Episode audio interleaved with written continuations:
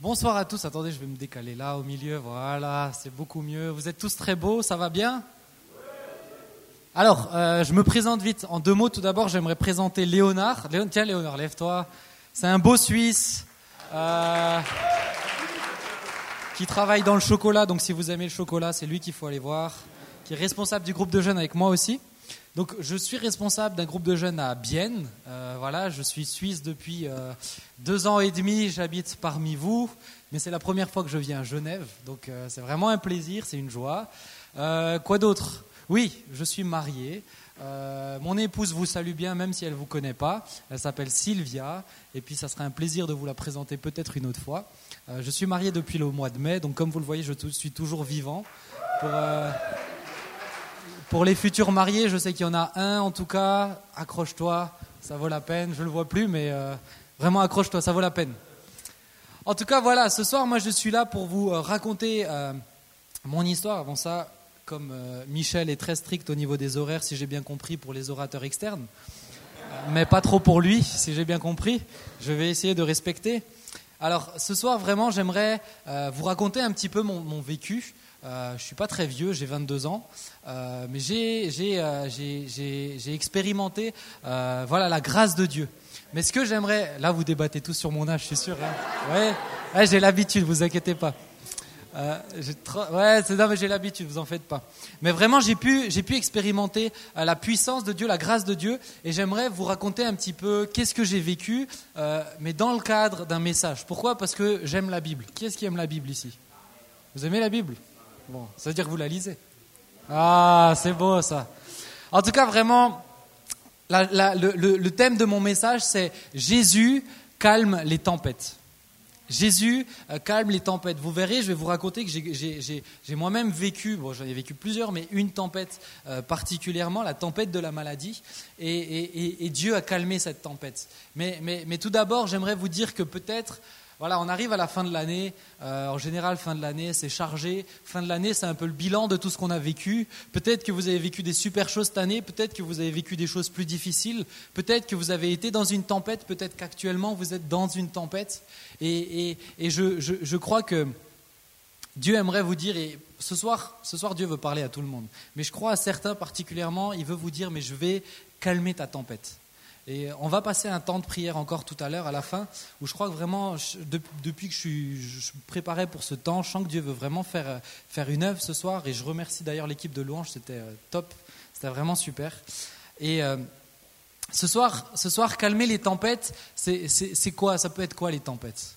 Les tempêtes, ça peut être la maladie, euh, ça peut être le chômage, les tempêtes, ça peut être les conflits, les tempêtes, ça peut être tellement de choses, ça peut être le manque d'argent en ce moment, les tempêtes, ça peut être les attentats. Euh, moi, je viens d'apprendre juste avant de partir que c'était un petit peu chaud en ce moment chez vous. Je me suis dit, bah, sympa Seigneur, tu m'envoies, euh, tu m'envoies dans des bons endroits, toi. Hein. Mais voilà, Dieu, je fais confiance à Dieu, et puis si ce soir c'est la fin pour moi, je sais où j'irai. Hein. J'ai juste pas prévenu ma femme que c'était un peu chaud en ce moment chez vous. Donc, vous lui direz de ma part. Mais les tempêtes, tout d'abord, il y a des tempêtes, il y a des tempêtes que Dieu ne permet pas. Laissez-moi être bien clair, parce que ce soir, je vais parler des tempêtes où Dieu est avec nous, que Dieu, des fois, peut permettre. Job, Job a vécu une tempête que Dieu a permise. Dieu a laissé, euh, Dieu a permis au diable de toucher Job. En d'autres mots, ce n'est pas lui qui a envoyé la tempête, mais il l'a permise. Et ce soir, avant tout, j'aimerais commencer en disant que Dieu ne permet pas toutes les tempêtes. Il y a des tempêtes qui sont causées simplement par nous. Euh, laissez-moi vous donner un exemple. Un fumeur depuis 30 euh, ans, depuis 40 ans, qui chope un cancer des poumons, c'est une conséquence de ses actes. On est d'accord?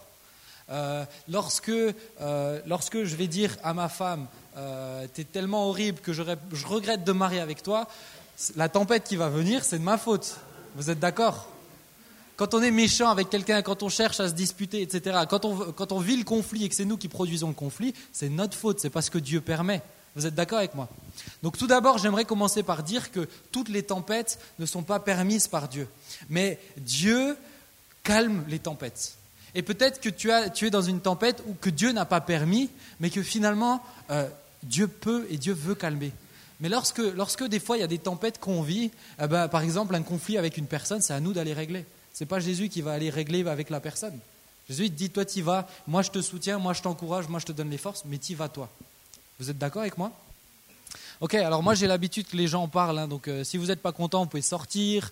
Euh, Il y a une sortie là-bas. Si vous êtes d'accord, vous pouvez dire oui ou amen. Vous pouvez marcher sur les. Non, je sais pas si vous avez le droit sur les euh, sur les chaises ici, mais sentez-vous libre. Vous êtes d'accord avec moi? Ok, ça va. J'ai 50% de la, de, de, des personnes. C'est déjà mieux.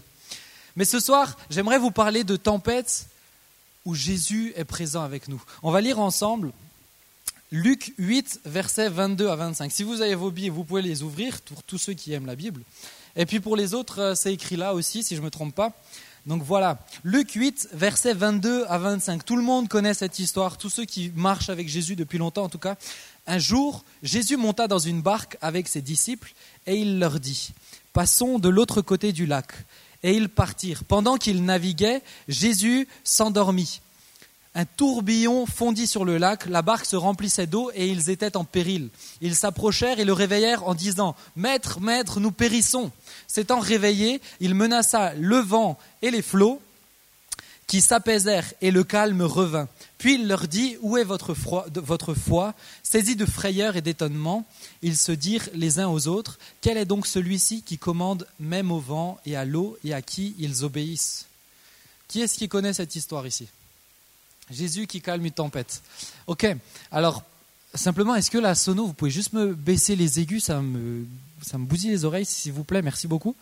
Est-ce que, euh, pour simplement replacer un petit peu le contexte, euh, c'est Jésus qui, euh, qui, qui, est avec ses disciples, et puis tout d'un coup, voilà, la foule le suit partout, et lui a besoin de, de voilà, de de, de, de, se reposer et, ça lui arrivé quelquefois d'aller sur le lac finalement pour prendre un peu de distance. Et cette fois-ci, il sent aussi bah, de devoir passer de l'autre côté du lac.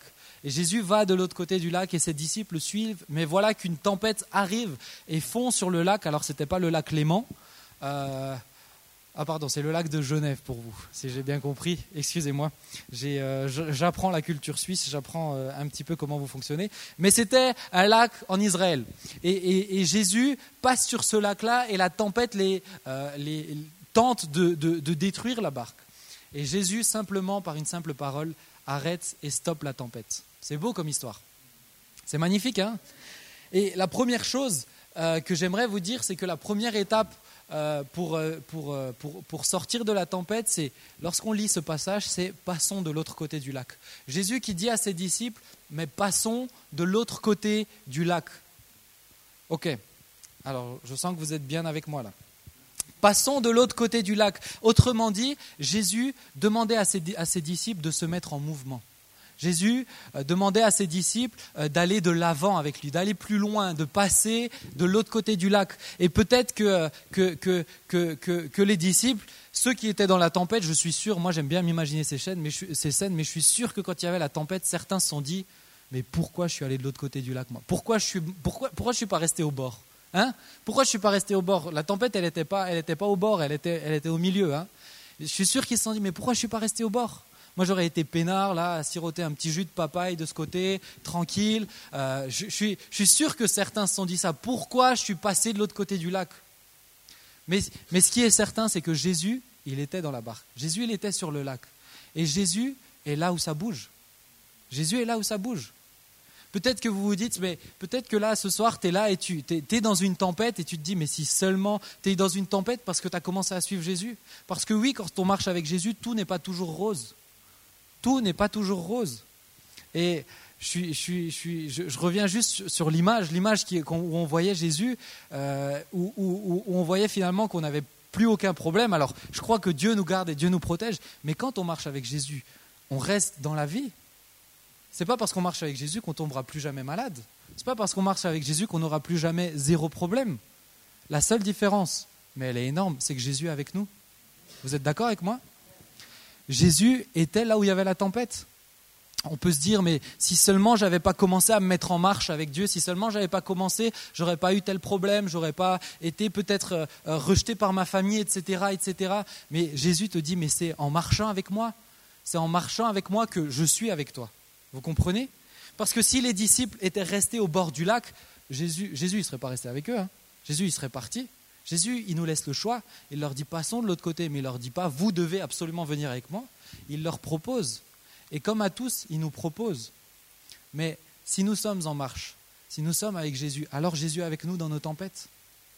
Alors Jésus est avec nous dans nos difficultés. Et quelque chose qui me, travaille ces derniers temps personnellement, où, où, où, je me dis, mais finalement, quand on est avec Jésus, on est en mouvement. Quand on est avec Jésus, on ne fait pas du surplace. Jésus veut pas que chaque, personne ici fasse du surplace et reste au bord du lac. Jésus veut que chacun d'entre nous nous mettions en route et nous le suivons sur le lac, que nous nous mettions en, mouvement. Avec, la vie avec Jésus, les amis, ce n'est pas de la stagnation, on n'est pas au point mort avec lui, c'est soit en avance, soit en recul. C'est soit en avance, soit en recul. La vie avec Dieu, c'est comme ça. C'est soit en avance avec lui, soit en recul. Le point mort, ça n'existe pas dans notre voiture vers le ciel. C'est soit en avance, soit en recul. Et, je me dis, j'imagine très bien ces, ces, euh, euh, ces, disciples qui se disent, mais si seulement je n'étais pas passé au bord du lac. Si seulement. Mais si seulement ils auraient perdu la présence de Jésus. Avec des si, ils auraient perdu la présence de Jésus. S'ils étaient restés au bord du lac, ils auraient perdu la présence de Jésus. Et ma première question, c'est qu'est-ce qui est le plus important pour vous? Est-ce que c'est pas d'avoir, est-ce que c'est de ne plus avoir aucun problème, ou est-ce que c'est d'être avec Jésus coûte que coûte? Et je me permets, je me permets de, vous parler, je vous connais pas, mais je me permets de vous parler comme ça, simplement parce que j'ai expérimenté la tempête. Euh, à partir de, je, vous ai dit, j'ai 22 ans, donc je suis plutôt jeune, mais à partir de, j'avais quel âge? J'avais 18 ans, non, j'avais 19 ans quand je suis allé habiter en Angleterre, faire une école biblique. Je vais faire un an mais j'ai fait six mois parce que je suis tombé malade. Et j'ai fait, en fait, j'étais en Angleterre et j'ai essayé de me défenestrer, de me jeter par une fenêtre. Alors, ce n'est pas les Anglais qui m'ont fait ça, hein, parce que je sais que tu étais en Angleterre aussi, Michel. Vous avez vu, il a survécu aussi. Mais j'ai essayé de me défenestrer. Et euh, moi, je suis quelqu'un, vous savez, j'étais euh, de nature, avant que Dieu vraiment euh, me transforme et tout ça, j'étais très très timide. J'étais pas mal mal dans ma peau. pour vous raconter un petit peu, j'avais, dès l'âge de, de 6-7 ans, j'avais déjà des pensées de suicide. Où je me suis retrouvé sur le toit de ma maison à me demander je saute ou je saute pas. Euh, Michel disait que mon papa c'est Samuel Peter Schmidt. Alors si vous connaissez, euh, certains diront ah, quel homme de Dieu, etc. Oui, mais c'est pas toujours tout rose. Hein. C'est pas toujours, c'est pas parce qu'il est pasteur, que mon grand-père est pasteur, que tout va bien et qu'il y a zéro problème. Au contraire, des fois j'ai l'impression qu'il y en a encore plus que pour d'autres familles. Mais moi, j'étais quelqu'un qui ne euh, m'aimait pas. Je me supportais pas physiquement, je je, m'aimais pas. Euh, j'ai vécu pas mal de moqueries, je me trouvais nul. J'étais quelqu'un qui se rejetait tout seul pour pas être rejeté des autres, etc. Et j'ai grandi avec ces pensées de suicide. Mais c'est jamais allé plus loin que ça. Mais arrivé dans ce temps où euh, c'était en mars 2012, où j'ai commencé à avoir, mais finalement de plus en plus de problèmes, où j'ai commencé à rentrer dans cette tempête. Pourtant, j'étais sur le lac, j'étais avec Jésus, je marchais avec lui. Si j'étais allé en Angleterre, ce n'était pas pour cueillir des pâquerettes, c'était pour grandir dans ma foi avec Dieu. C'était pour aller plus loin dans ce que je connaissais. Et j'étais en route. Jésus m'avait dit passe de l'autre côté du lac et je me suis mis en route avec lui. Alors, j'ai commencé, j'ai dû forcément rentrer en France, et là, ben voilà que, que, tout s'aggrave en fait petit à petit. Euh, après avoir fait une tentative de suicide, ben, du coup, euh, en Angleterre, ça ne pas, s'est pas amélioré en voyant ma famille, en voyant mes parents. Euh, j'ai commencé à avoir des hallucinations j'ai commencé à entendre des voix. Euh, j'ai commencé à. D'abord, j'entendais des voix, puis je les voyais au fur et à mesure de la maladie. Puis à la fin, c'était tellement intense comme hallucination que, euh, par exemple, vous imaginez pas que vous imaginez pas que c'était des bisounours que je voyais. Hein. c'était vraiment des choses euh, assez horribles. Et par exemple, je voyais du sang sur mes mains. Je mettais, je mettais ma main dans ma bouche et j'avais le goût du sang dans la bouche. Et ça, les médecins, ils, disent mais c'est possible, mais c'est un degré d'hallucination qui est extrême. Et moi, j'ai vécu 11 mois comme ça de maladie, de mars 2012 à janvier 2013. Et bien sûr que les hallucinations, ce n'était pas joli à vivre. Donc, on m'a donné des médicaments. Euh, pour ceux qui connaissent, je vais prendre 12 à 13 pilules par jour. Euh, pas de doliprane, hein, plutôt de choses comme des Temesta, des Valium, si vous connaissez. Euh, je vais prendre, je, dis ces chiffres pas pour, mais, simplement parce que ça montre à quel point ben, j'étais dans la tempête. Je vais prendre 9 Temesta par jour, 6 Valium par jour, des choses qui étaient qui était pour euh, un corps humain euh, difficile à, vivre, moi c'était ma dose qu'il me fallait pour être normal. Donc vous imaginez le degré de, maladie que j'avais. Et j'ai vécu 11 mois comme ça. J'ai vécu 11 mois où, bien sûr, ben, il y avait tout ce qui était hallucination, mais il y avait toutes ces pensées de suicide, il y avait tous les médicaments, mais il y avait aussi, euh, et les médecins l'ont décelé un peu plus tard, ils m'ont dit, vous êtes, monsieur, hyper, hypersensible. Donc une hypersensibilité générale, quand je discute avec les gens, ils m'expliquaient, je sens un peu mieux les, ce qu'ils vivent, etc. Bref. euh, hypersensibilité à gérer mes émotions, bref, mais hypersensibilité à, tout ce qui est addictif et à tout ce qui est les effets secondaires. Et le genre d'effets secondaires qu'on vit avec des Temesta, des Valium, c'est des trucs où je me suis retrouvé plusieurs fois entre la vie et la mort à cause des médicaments que je prenais. Et donc ça m'a vraiment compliqué la vie pendant ces 11 mois. Et en plus de ça, j'ai commencé à avoir des, crises euh, d'angoisse, euh, mais extrêmes. C'était poussé à l'extrême, je faisais euh, de la tétanie. Simplement, le monde, j'étais agoraphobe, ça s'appelle. Mais le monde, là, vous, vous voir vous, mais j'étais tétanisé, j'étais roulé en boule par terre, je ne pouvais plus bouger.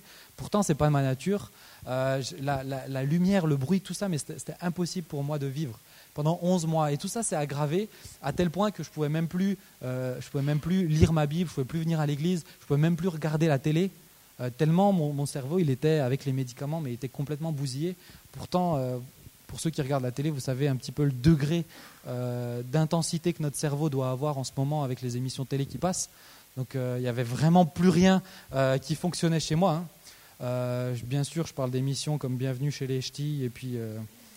Bref, alors, je vivais, je vivais, je vivais cette tempête. Et on peut se dire, et je me suis dit, mais Seigneur, pourquoi tu permets ça? Moi, je marche avec toi. Et vous savez, ce qui est très difficile, et je suis dans une église, et j'aime dire ça dans les églises, mais c'est que on m'a catalogué, possédé. J'avais un démon en moi. Pourtant, moi, je rentrais d'école biblique. Hein, je, crois, à tout ce qui est possession. J'ai vécu, euh, j'ai vécu, j'ai vu des délivrances. Euh, mais, peut-être je vais vous apprendre quelque chose. Mais les démons, ça ne s'attrape pas comme un rhume. Hein. Ça vient pas comme ça. Il faut ouvrir, il faut laisser des portes ouvertes aussi. Si on marche avec Dieu et qu'on continue, je vois pas pourquoi on devrait craindre d'avoir des démons. Hein. Si on n'a rien à, cacher devant Dieu, si on ne laisse pas de porte ouverte. Et moi, je marchais avec Dieu. Je vivais. Je vivais pour Dieu. J'allais dans j'étais dans une école biblique, je servais, j'essayais de passer du temps avec lui, etc. Mais malgré tout ça, j'avais des hallucinations. Et moi, dans l'église dans laquelle je viens, malheureusement, certaines personnes avaient tendance à vite cataloguer. T'entends des voix, ça veut dire que t'entends des démons. T'entends des, t'entends des voix qui te disent de tuer. Alors là, mon ami, ça veut vraiment dire que euh, il va falloir faire plusieurs séances avec toi. Hein. C'est euh, malheureusement dans, certaines églises, moi ça m'a fait beaucoup souffrir. Et si je le dis, euh, c'est pas pour, pour, pour juger, mais c'est pour ouvrir les consciences un petit peu de, ceux, qui, sont autour de personnes qui vivent des, gens, des choses comme ça. Ne cataloguez pas aussi rapidement. Si vous ne savez pas, n'essayez pas d'expliquer. Nous, en tant qu'humains, on a vite tendance à vouloir mettre dans des cases mettre dans des cases. T'es quoi? T'es chrétien? Ok, t'es chrétien quoi? Protestant ou évangélique ou euh, pentecôtiste? T'es quoi? On aime mettre dans des cases. Mais il y a des choses qu'on ne peut pas mettre dans des cases. Et il y a des choses qu'on n'a pas d'explication. Parce que, est-ce que forcément toutes les maladies psychiques, parce que c'est des maladies psychiques, c'est des possessions? Non. Est-ce que tous ceux qui ont un cancer, c'est une possession? Non. Est-ce que tous ceux qui, ont des problèmes de vie, non, ils ne sont pas possédés il y a la maladie qui est là aussi. Et, j'aimerais vous encourager, si vous connaissez des gens comme ça, à pas cataloguer. Ce que, ce que ces gens ont besoin, c'est de l'amour, de l'attention, des prières, de l'écoute. Même si forcément vous ne comprenez pas tout, vous n'avez pas besoin de dire qu'est-ce qu'ils ont. Peut-être que eux, ce n'est pas le plus important. Eux, ils ont besoin d'entourage. Eux, ils ont besoin d'amour. D'accord? Vous, vous me suivez? Vous êtes encore avec moi? Ok. La deuxième chose, je, reviens à, cette histoire. Donc j'étais dans la tempête, euh, un peu comme les disciples avec Jésus, et on peut se dire mais pourquoi ça nous arrive? Mais le deuxième point qu'on lit quand, on lit passons de l'autre côté du lac, avec Jésus, des fois passer de l'autre côté du lac, c'est passer à une nouvelle étape. C'est passer à quelque chose de, plus grand. C'est passer à quelque chose euh, de plus important. Et moi, je crois personnellement que ma tempête m'a permis énormément d'évoluer. Euh, dans plein de points. Déjà, j'ai rencontré mon épouse, euh, je on s'était séparés, on a fait un petit break de quelques, de, quelques années, et puis on s'est retrouvés euh, alors que j'étais malade, je lui avais caché ma maladie, et puis elle s'en est vite aperçue, et elle a choisi de ne pas me quitter. Et rien que pour ça, la maladie a, a, fait que ça m'a énormément apporté. la maladie a fait que ma relation avec Dieu a énormément changé. Maintenant, quand je vous dis que Dieu est fidèle, je ne vous le dis pas parce que je l'ai lu, je vous le dis parce que je l'ai vécu. Dieu est fidèle. Dieu ne change pas. Dieu reste le même. Et Dieu est fidèle au-delà de votre fidélité. Dieu reste fidèle. Et euh, ça m'a apporté aussi dans ma connaissance de qui je suis personnellement. J'ai appris à, m'aimer comme je suis. J'ai appris à vivre avec mes qualités et mes défauts, etc., euh, etc. Des fois, passer de l'autre côté du lac, c'est passer à une nouvelle étape. Et quelque chose qui est super intéressant, c'est de se dire que, si vous connaissez cette histoire, lorsque les disciples passent de l'autre côté du lac, il se, retrouve, il se retrouve face à un possédé de qui les villageois disent c'est impossible, ce gars c'est mort. On lui met des chaînes, boum, il les brise. C'est un peu Superman de Smallville. Euh, c'est le gars euh, intouchable, il fait ce qu'il veut, on ne peut pas l'enchaîner, c'est hors norme lui. C'est impossible. Jésus, tu as, déjà délivré des gens, lui c'est impossible, oublie. Et ce qui est intéressant, c'est de se dire que juste avant de voir un gars de qui on dit c'est impossible, ils ont vu Jésus calmer une tempête simplement par la parole leur niveau de foi a simplement dû augmenter considérablement à tel point qu'ils se disent, saisis de frayeur, quel est donc celui-ci qui commande même au vent et à qui ils obéissent? Des fois, passer de l'autre côté du lac, c'est pour t'amener dans quelque chose de plus grand, c'est pour t'amener dans quelque chose euh, où Dieu, ben, oui, a besoin de te préparer, Dieu a besoin de te faire grandir, Dieu a besoin de nous faire grandir. Euh, heureusement, non, moi j'aimerais bien tout de suite être au top, hein, mais Dieu a besoin euh, de, nous faire, de nous faire grandir. La vie, c'est un chemin. La vie, ce n'est pas un long fleuve tranquille. La vie, c'est un chemin avec des hauts, avec des bas. Mais là où Dieu, nos, hauts nous amènent plus vers Jésus et nos bas, Dieu peut les utiliser pour les amener vers lui, pour nous amener vers lui. La vie, ce n'est pas toujours évident.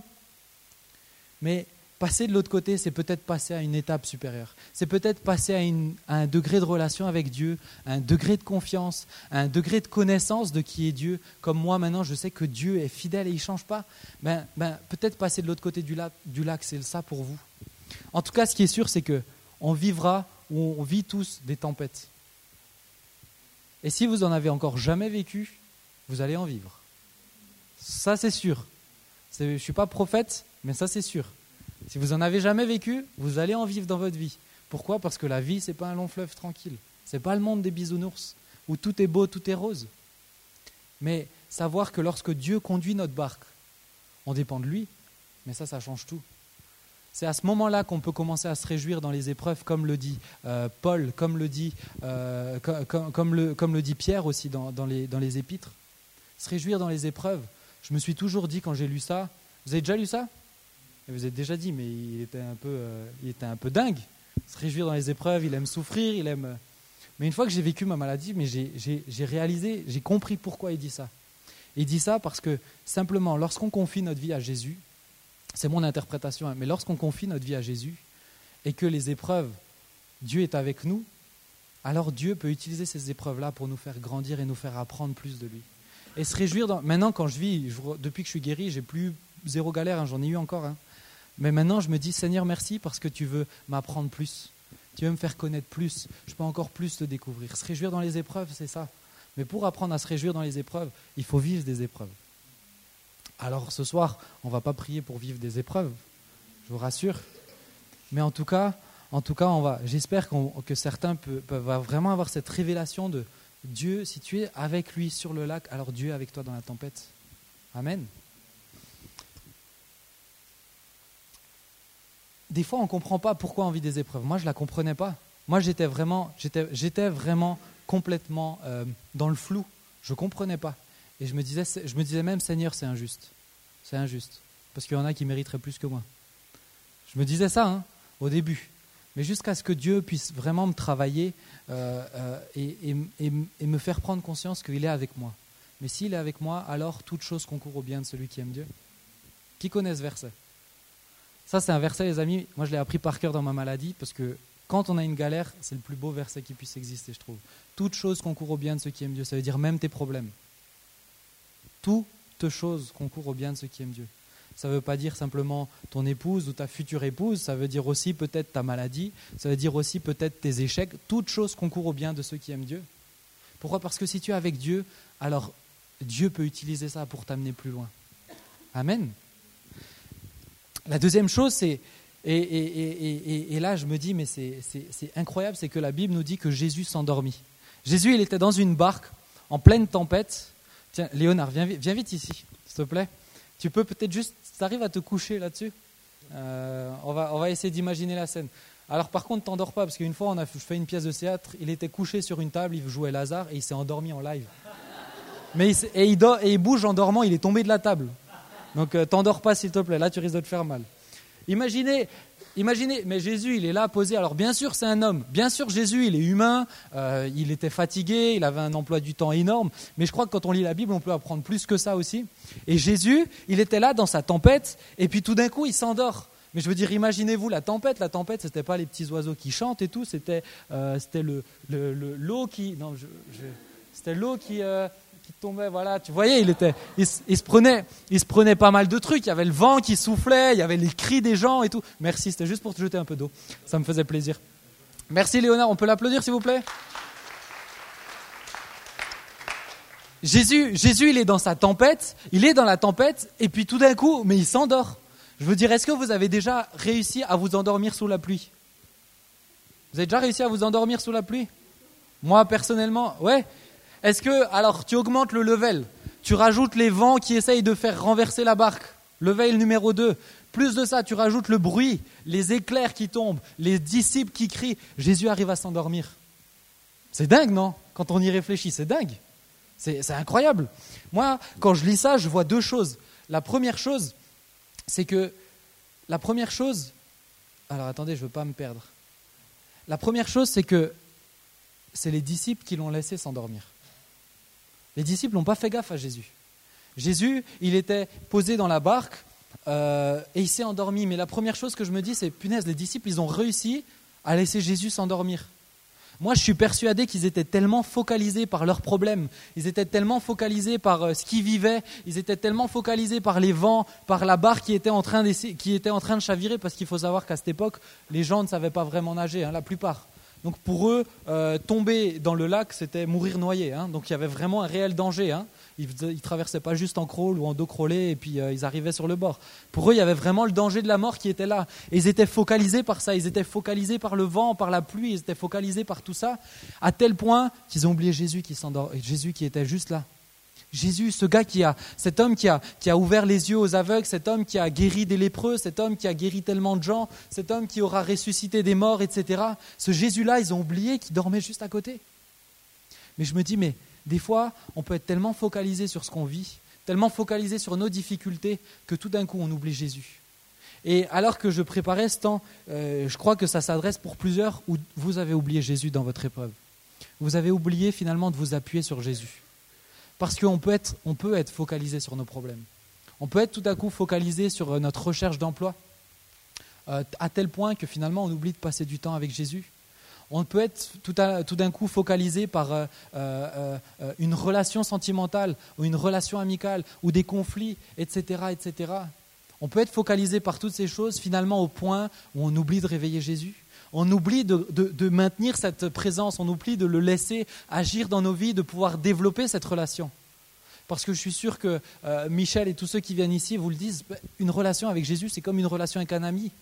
Moi, mon ami, je ne lui envoie pas que des SMS, je passe du temps avec lui.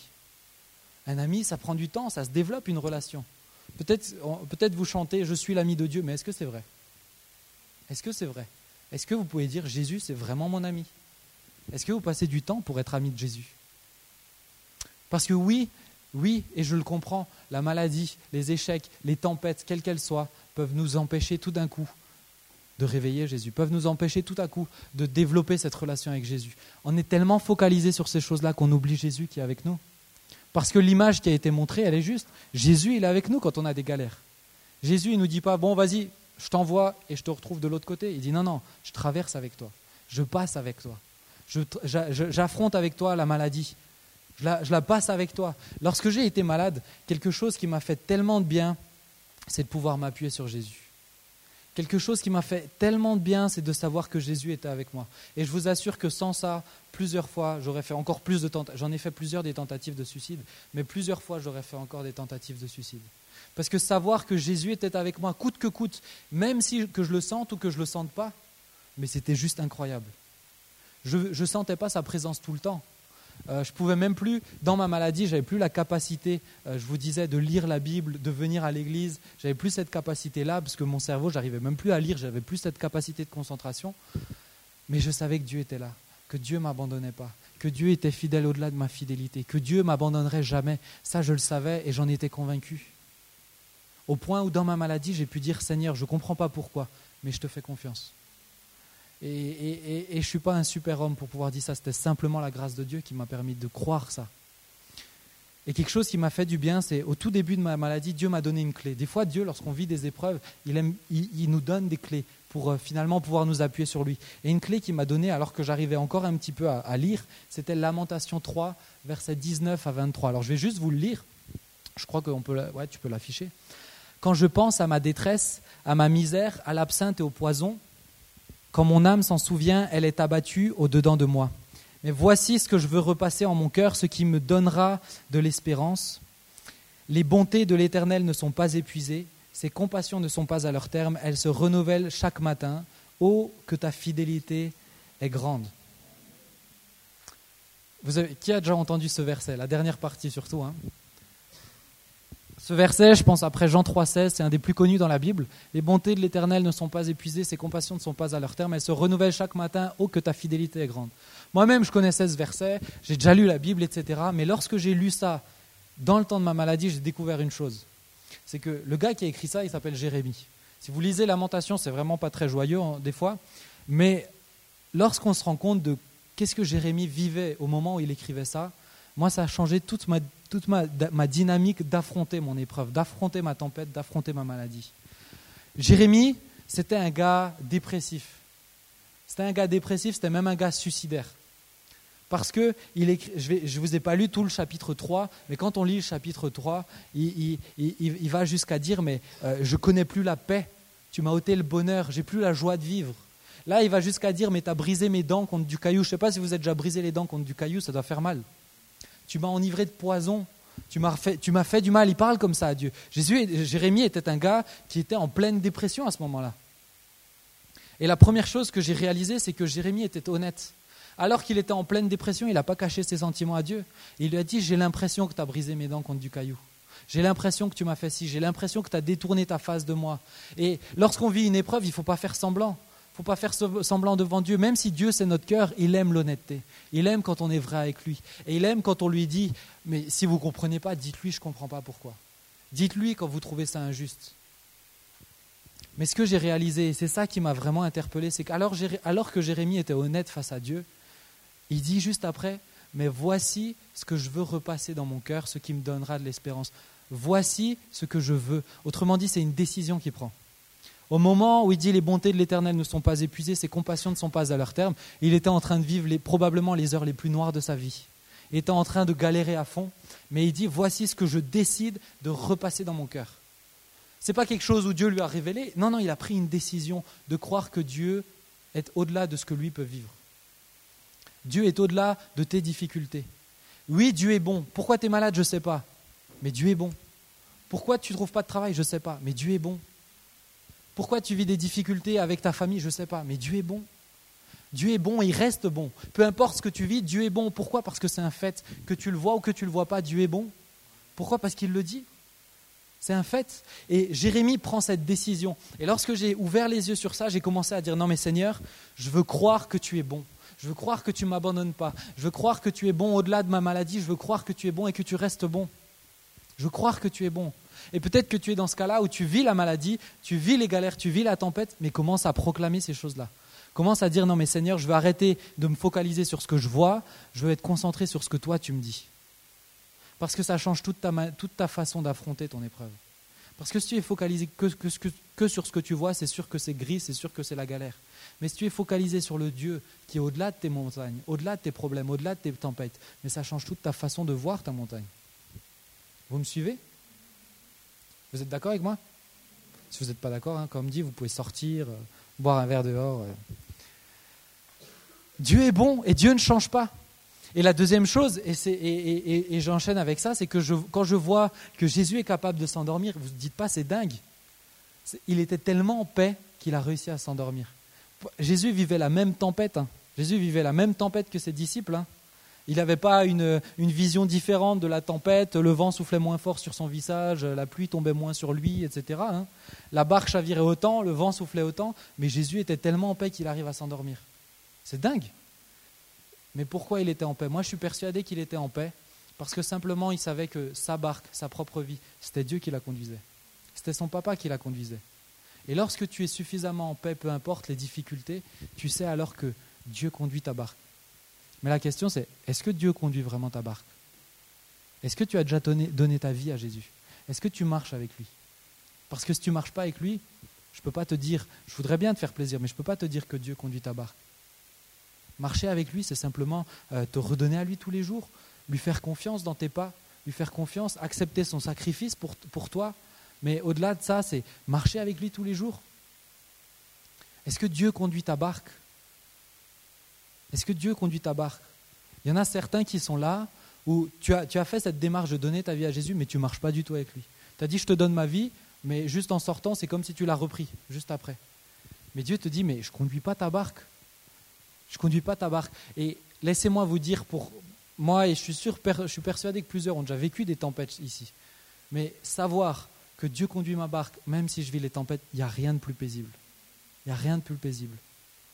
Euh, je peux le témoigner maintenant, mais en septembre, euh, c'était juste avant que je te vois, hein, si je ne me trompe pas, j'ai appris, je travaille dans une église, et à côté de ça, je travaille avec des personnes âgées, handicapées.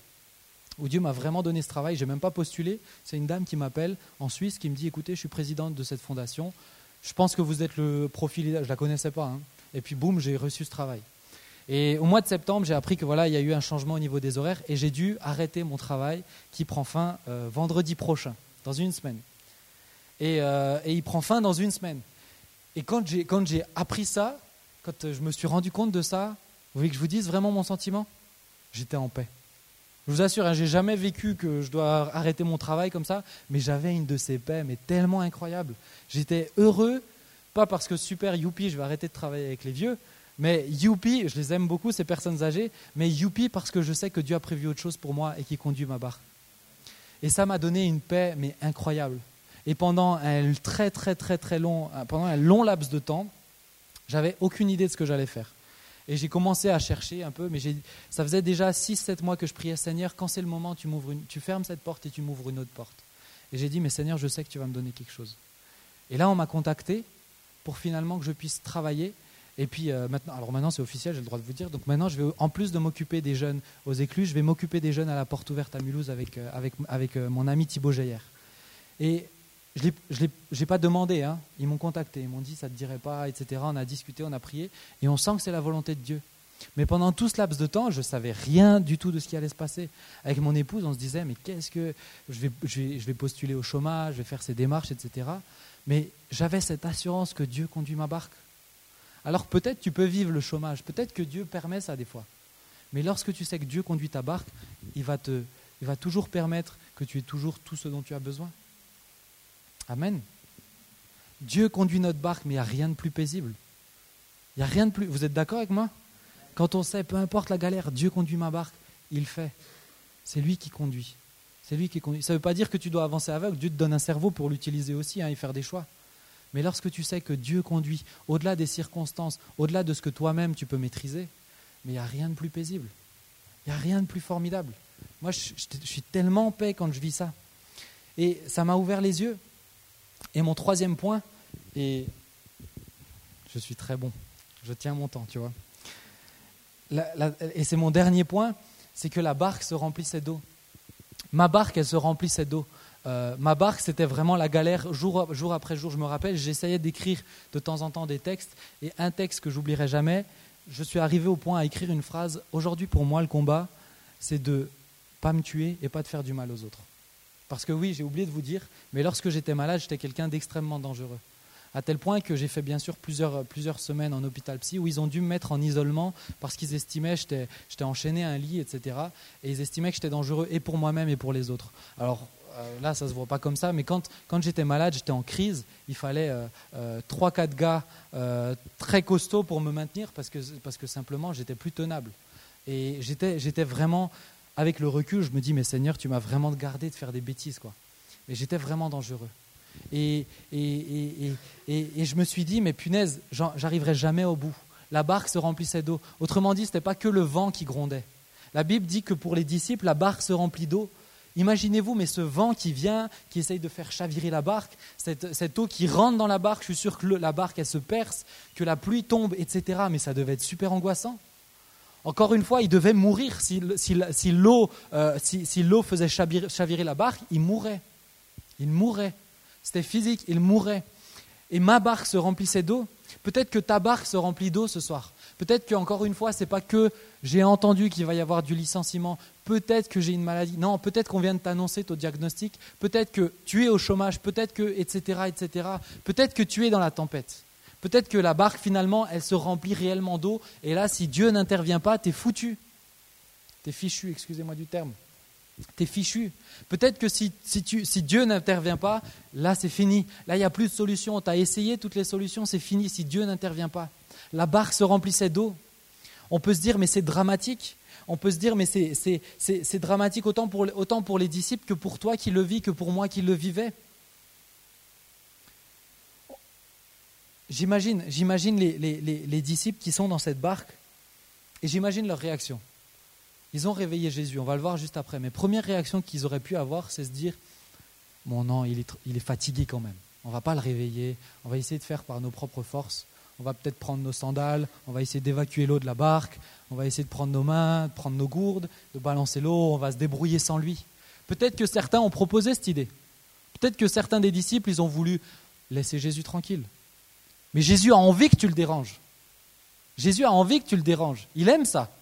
Peut-être qu'ils auraient pu se dire Non, mais écoute, on va essayer de ramer avec nos mains un peu plus vite, peut-être qu'on va arriver plus vite euh, au bord du lac, etc. Mais ce qu'ils ont fait, c'est que tout d'un coup, et je suis. J'aime trop m'imaginer cette histoire où là, tout d'un coup, comme si le Saint-Esprit vient et qui leur souffle à l'oreille, mais réveillez Jésus. Réveillez Jésus. Pourquoi? Parce que celui qui a la solution, c'est Jésus. Dans ton problème, c'est Jésus. Dans ta maladie, c'est Jésus. Dans tes difficultés financières, c'est Jésus. C'est Jésus qui a la solution. Et là, mais tout d'un coup, mais ils ouvrent les yeux et ils se disent, mais c'est vrai, punaise, il a fait tellement de miracles, pourquoi il ne pourrait pas le faire là? Ils ont réveillé Jésus, ils ont crié à l'aide. Est-ce que tu cries à l'aide dans ta tempête? Est-ce que tu cries à l'aide quand tu as des difficultés? Ou est-ce que tu essayes de laisser Dieu tranquille? De résoudre par tes propres forces? De je gère, c'est bon, je m'en occupe, je fais moi. Ou est-ce que tu t'appuies sur Dieu? Quel est, quel, est, quel est ton problème et quelle est ta façon d'agir face à ce problème? Est-ce que tu cries à l'aide à Jésus? Les disciples ont eu, heureusement, la, sagesse de réveiller Jésus. Tout d'un coup, Jésus se réveille, boum, il parle, le vent s'arrête, tout est fini. Alors que deux minutes avant, ils étaient persuadés qu'ils allaient mourir, deux minutes après, c'est fini. C'est fini, il n'y a plus de problème, c'est fini, il n'y a plus de difficulté. Et moi, j'ai eu la grâce de vivre, de vivre ça. Alors que j'étais dans, alors que j'étais dans ma tempête, ça a duré 11 mois. Et ce qui est terrible, c'est que ces 11 mois, c'est pas resté normal, ça a augmenté en intensité. Et plus on avançait dans les mois, plus j'avais l'impression que je creusais le fond du puits. J'avais à chaque fois l'impression de toucher le fond, à chaque fois je le creusais. À chaque fois, ça allait plus loin. Parce que oui, j'avais la maladie, mais avait les relations qui étaient difficiles. Pour ma famille, c'était tellement difficile. Mes frères, mes parents dormaient plus la nuit parce qu'ils avaient peur que je les tue la nuit. Ils n'osaient plus dormir la nuit. Mais ma, famille euh, euh, euh, le gérait très difficilement. malheureusement, certains qui me voyaient vivre pensaient que je faisais semblant. J'ai vécu des blessures. J'ai eu tellement de choses qui étaient, qui à gérer avec ma fiancée, avec les hallucinations, parce que les hallucinations, c'était H24, plus, plus l'hôpital psychiatrique qui est un autre monde, etc., plus les médicaments, plus ça, plus ça, plus ça. Au bout d'un moment, et j'en arrive à la fin, j'aimerais terminer avec, avec ça de mon histoire, c'est que j'arrive, on arrive à février, à décembre 2012. Donc il y a, on est quoi, 2015, il y a trois ans, euh, jour pour, pas jour pour jour, mois pour mois. Il y a trois ans, décembre 2012, je suis au bout, je suis au bout de ma vie, j'en peux plus. Et, là, euh, voilà, mon père, il essaye de rassembler la famille, de dire pour les fêtes, on va aller à Europa Park. Qui connaît Europa Park? Ah, C'est génial, Europa Park. On va aller à Europa Park, on va se détendre un petit peu. Mais ce qu'il s'est pas rendu compte, ou peut-être qu'il en avait plus conscience, c'est que j'étais agoraphobe. Le monde, ça me faisait peur. Et ça me déclenchait des crises pas possibles. Bien sûr, Europa Park, a je sais pas combien de milliers de personnes en un jour. Et, ça m'a déclenché une crise d'angoisse en plein Europa Park, où les gens me regardaient comme pas possible. Ils ont dû m'emmener et on est allé chez une amie qui habite à 5 minutes d'Europa Park. Et là, j'étais avec ma fiancée et j'étais au bout. Vraiment. Vous savez, je, crois au miracle. J'ai vu Dieu agir euh, au travers de moi. J'ai vu déjà Dieu agir pour moi. Et je crois au miracle. Et je savais que Dieu voulait me sortir de ça. Mais je ne savais pas quand. Et des fois, c'est difficile d'attendre. Des fois, des fois, on galère, on sait tout ça, mais c'est quand même dur. C'est pas parce que tu sais que Dieu va te délivrer que c'est plus facile ta maladie. C'est pas parce que tu sais que Dieu va te donner un travail que c'est plus facile le chômage. Ou bien, ça reste difficile. Et moi, j'en pouvais plus. Et j'ai eu un instant de de stupidité, je dirais, où, voilà, on est, on, est, on, est, on est tous faibles, où j'ai dit, mais peut-être que si je m'éloigne de Dieu, la maladie va s'éloigner de moi. Et là, j'ai fait, euh, et, j'en pouvais plus. J'étais vraiment en état de crise aussi. Et je pense que la crise m'avait fait dire ça. il y avait ma fiancée, et ce soir-là, j'ai fait trois tentatives de suicide. Et ces tentatives de suicide, euh, vous savez, il y a la différence entre les pseudo-tentatives de suicide qui sont vraiment des appels au secours et les tentatives de suicide qui échouent. Et je peux vous dire, euh, et je peux vous témoigner que ces trois fois-là, Dieu m'a vraiment sauvé la vie. Dieu m'a sauvé la vie. Trois tentatives de suicide où Dieu m'a complètement sauvé la vie. J'ai avalé euh, une trentaine de Temesta, ça m'a rien fait. Pourtant, euh, c'est costaud comme médicament. Et puis sur le chemin du retour, alors qu'on rentrait sur Mulhouse, il y avait mon père, je me rappelle, mon père, on était sur l'autoroute, mon père roulait, il y avait ma soeur, ma fiancée qui était juste à côté de moi à l'arrière. Et puis là, j'en pouvais plus. Vous savez, on aime Dieu, mais, mais j'aimais Dieu, mais, mais j'étais au bout. Et simplement, je me suis détaché et j'ai dit à ma fiancée, je suis désolé, je peux plus. Et j'ai ouvert la porte sur l'autoroute et j'ai sauté. Et, j'ai vraiment sauté, j'ai pas fait semblant de sauter, j'ai sauté, j'étais en l'air. Et alors que, et Sylvia, ma fiancée, mon épouse maintenant, me racontera plus tard que, à ce moment-là, elle, elle était, vous savez, quand votre fiancé, il fait trois tentatives de suicide, nerveusement, c'est lourd hein, à gérer hein, euh, pour une fiancée, euh, surtout lorsqu'elle est amoureuse de vous. Heureusement, lorsqu'elle est fiancée. Mais, mais nerveusement, c'était difficile, elle était KO, elle, elle, avait juste envie de dormir. Et, et, là, euh, là elle, me, elle me dit, me dit, c'est comme si elle a entendu une voix qui lui disait Ne dors surtout pas, surveille ce que Benjamin fait. Et à ce moment-là, je me suis détaché, j'ai ouvert la portière, j'ai sauté, et comme elle m'a vu, comme elle avait entendu cette voix, elle a juste eu le temps de me prendre. Ma fiancée, physiquement, je la maîtrise, hein, mais elle a eu une force incroyable où elle a réussi à me prendre et à me ramener dans la voiture, à m'attacher et à fermer la portière.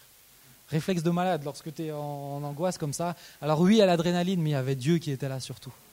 Et, et, Dieu l'a utilisé deux fois pour me sauver la vie. C'est un peu une superwoman, mon épouse. Euh, et, là, mon père, bien sûr, il n'en pouvait plus. Il m'a dit Je t'amène une dernière fois en hôpital psychiatrique. Il m'amène en hôpital une dernière fois. Euh, et puis, ben, je fais de nouveau deux tentatives de suicide. Je me retrouve en isolement, comme je vous ai dit. Et là-dedans, j'ai parlé avec Dieu. J'ai dit Seigneur, franchement, je suis, suis désolé, c'était un moment de folie, je suis vraiment désolé d'avoir parlé comme ça.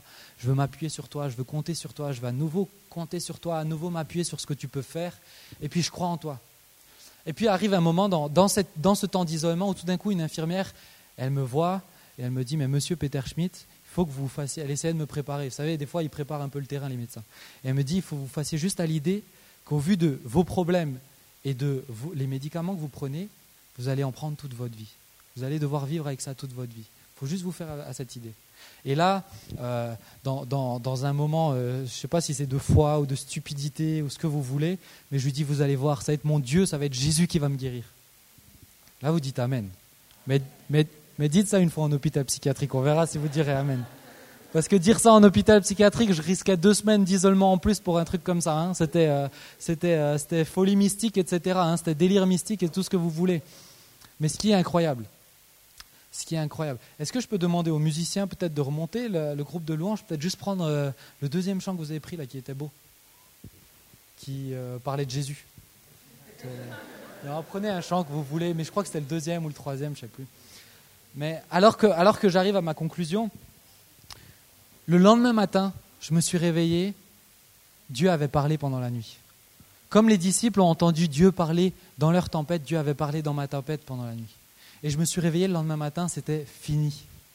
J'avais plus aucune hallucination, j'avais plus aucune envie de me tuer, j'avais plus aucune envie de faire du mal aux autres, j'avais plus aucune crise d'angoisse, j'avais plus aucun problème avec le bruit, la lumière, le monde, ça ne me dérangeait plus. J'étais complètement guéri. J'étais complètement guéri instantanément. Dieu avait parlé, c'était fini. Dieu avait parlé, c'était fini.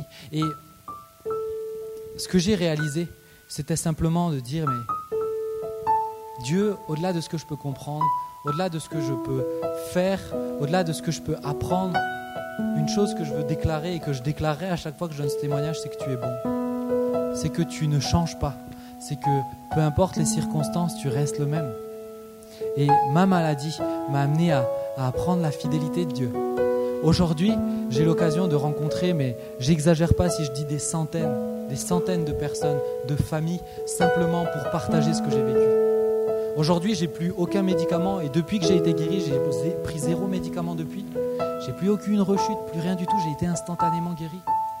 Alors, je connais des gens qui sont guéris instantanément. J'en ai vu qui, d'un coup, après la prière, avaient plus d'hallucinations, n'avaient plus de dépression.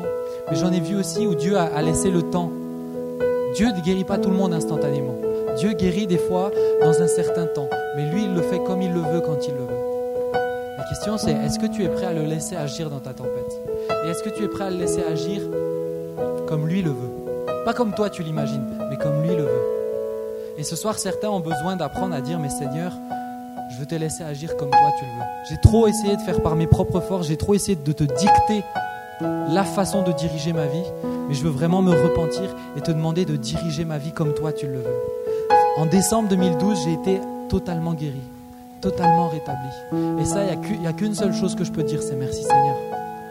Parce qu'on peut applaudir Dieu. Merci Seigneur.